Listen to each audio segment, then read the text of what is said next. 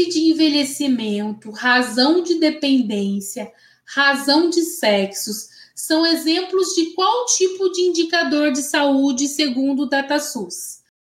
Socioeconômico, demográfico, recursos, morbidade e fatores de risco. Olha aqui, ó.